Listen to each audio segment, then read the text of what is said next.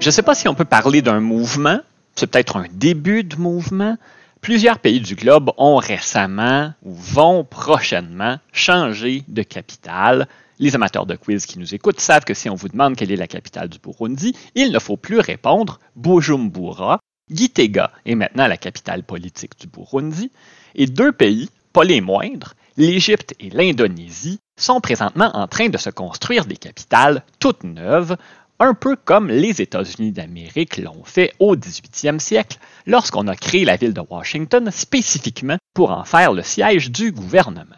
Historiquement, la première capitale des États-Unis, c'est Philadelphie, en Pennsylvanie. C'est là où se sont réunis, avant même la naissance du pays, ce qu'on a appelé les congrès continentaux, ces assemblées de délégués pro-indépendance des différentes colonies, c'est à Philadelphie qu'on signe la Déclaration d'indépendance en 1776, et c'est là que va survenir une quasi-insurrection en 1783. La guerre d'indépendance était à toute fin utile terminée. À ce moment-là, il n'y avait plus de combat. Il ne restait qu'à se mettre d'accord sur les termes de l'entente entre la Grande-Bretagne et les nouveaux États-Unis. Quelques centaines de soldats qui avaient participé à la guerre ont demandé à être payés les sommes qui leur étaient dues et ont décidé d'aller directement demander aux membres du Congrès d'y voir et d'y voir sur le champ. Le gouvernement américain, qui n'avait pas de force de maintien de la paix sous ses ordres, a demandé aux autorités de la Pennsylvanie d'assurer sa protection et s'est fait dire non. Les parlementaires ont dû quitter un peu piteusement Philadelphie. Le pays a été dirigé notamment à partir de New York par la suite et on va décider que le meilleur choix pour installer la capitale permanente du pays serait d'en créer une qui ne ferait partie d'aucun État, sur laquelle le Congrès aurait autorité. Le Congrès n'aurait donc à dépendre de personne pour assurer sa sécurité. Le site à privilégier pour la nouvelle capitale a été le sujet de débats interminables. Déjà, on voyait des divisions entre politiciens du Nord et du Sud. Tout le monde voulait avoir la capitale dans son coin de pays on a finalement réussi à s'entendre en 1790. On a découpé un grand carré aux abords du fleuve Potomac sur des terres qui faisaient partie jusque-là des États du Maryland et de la Virginie. C'est devenu le District of Columbia. C'était considéré comme faisant partie du sud du pays.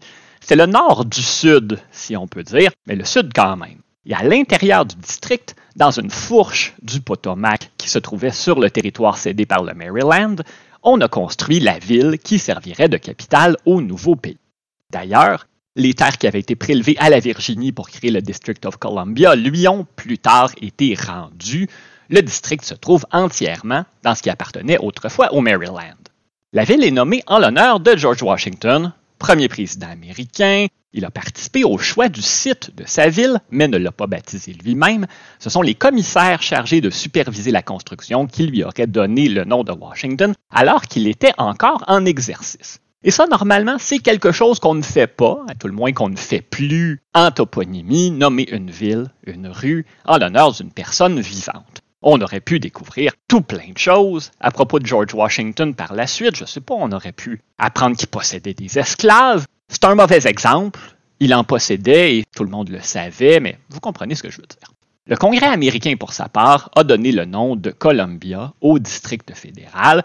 Columbia, dérivé du nom de Christophe Colomb, qui avait prétendument découvert l'Amérique, c'était une représentation féminine, lyrique et poétique du pays si vous avez déjà vu l'oncle Sam, cet homme tout habillé aux couleurs du drapeau américain avec sa haute forme, on l'a utilisé beaucoup sur des affiches de recrutement pendant les grandes guerres, il était un symbole national, une personnification de la nation, comme Columbia l'était avant lui.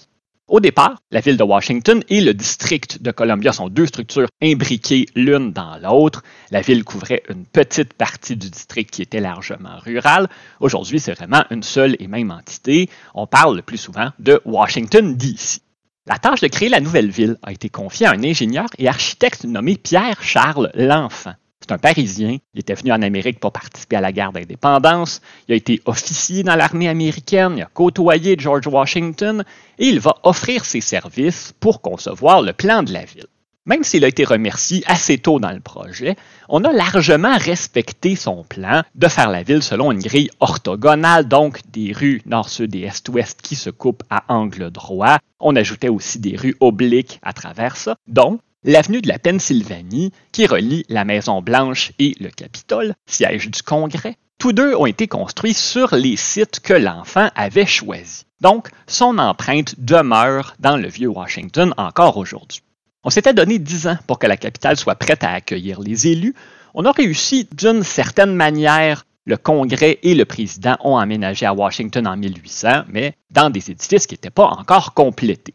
La Maison-Blanche et le Capitole ont d'ailleurs été incendiés par les Britanniques lorsqu'ils ont pris Washington pendant la guerre de 1812. On a dû les reconstruire presque entièrement. Le Capitole n'a pris la forme qu'on lui connaît aujourd'hui avec son immense dôme que dans les années 1860.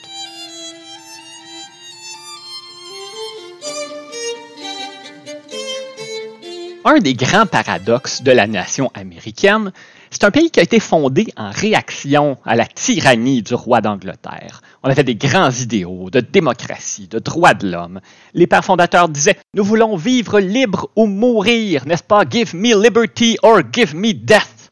Eh bien, cette nation éprise de liberté a traité les femmes comme des citoyens de seconde zone, je suis même pas certain qu'il faut en parler au passé, a cherché à exterminer les Premières Nations, et il aura fallu une guerre qui a fait près d'un million de morts pour qu'on réussisse à y abolir l'esclavage. Et ce paradoxe-là est indissociable de la construction de Washington. Ayant été installée dans un État où l'on pratiquait l'esclavage et aux frontières d'un autre qui le pratiquait également, elle sera une ville esclavagiste jusqu'à la guerre de sécession. D'ailleurs, une bonne partie de la main-d'œuvre utilisée pour bâtir les édifices gouvernementaux des débuts de Washington, dont le Capitole et la Maison-Blanche, était constituée d'esclaves. On a fait le tour des plantations des environs pour voir si les propriétaires n'avaient pas des hommes en trop. Et qui plus est, au moins neuf présidents des États-Unis ont eu recours à des travailleurs esclaves dans la Maison-Blanche, que ce soit pour l'entretien, aux cuisines, peu importe, Plusieurs d'entre eux amenaient leurs propres esclaves depuis leur plantation. Comme ils en possédaient déjà, c'était pratique, ils n'avaient pas besoin de s'en procurer sur place.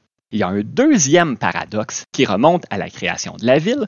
Je vous le disais plus tôt, on voulait créer un district fédéral qui ne ferait partie d'aucun État et serait administré directement par le Congrès. On a omis de donner une représentation politique aux résidents résidentes de Washington, et c'est une erreur qu'on n'a toujours pas corrigée aujourd'hui, à tout le moins pas entièrement comme on ne fait pas partie d'un État, on n'a pas de gouverneur, de chambre d'assemblée qui défend nos intérêts, on a un maire et un conseil municipal, mais seulement depuis les années 1970. On a obtenu le droit de voter aux élections présidentielles en 1964. Avant ça, les gens de Washington ne votaient pas.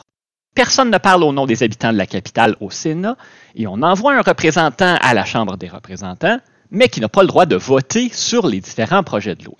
En d'autres mots, ceux et celles qui habitent, je le mets entre guillemets, la capitale du monde libre et démocratique vivent un déni de démocratie presque total. Ils paient des impôts, mais n'ont pas de voix au gouvernement, ce qui est une des principales raisons qui avait amené les colonies britanniques à se soulever contre la couronne et à faire leur indépendance. Il y a présentement un mouvement au Congrès pour tenter de faire de Washington, D.C. le 51e État des États-Unis. C'est un effort qui est soutenu par le Parti démocrate pour des raisons qui ne sont pas entièrement désintéressées. Washington, c'est une terre extrêmement favorable aux démocrates. On y a voté à 92% pour Joe Biden à l'élection de 2020. La création de ce nouvel État, qu'on souhaite baptiser le Douglas Commonwealth pour reprendre le DC et en profiter pour honorer l'intellectuel afrodescendant du 19e siècle Frederick Douglass, garantirait deux sénateurs additionnels au Parti démocrate. Les républicains, vous vous en doutez bien, s'y opposent bec et ongle parce que ça garantirait deux sénateurs additionnels au Parti démocrate. Ça risque donc d'être très long avant qu'on voit la fumée blanche dans ce dossier. Il faudra peut-être soudoyer les républicains en leur promettant de créer un troisième Dakota pour contrebalancer les deux nouveaux sénateurs démocrates avant qu'on puisse admettre le nouveau Commonwealth dans l'Union. Mais ceci dit, Sachez que ce ne serait pas véritablement saugrenu que cette ville de Washington devienne un État américain, en tout cas pas en termes de population. Avec ses 700 000 habitants, le Commonwealth de Douglas se classerait 49e sur 51 États américains. Il serait plus peuplé que le Vermont et le Wyoming.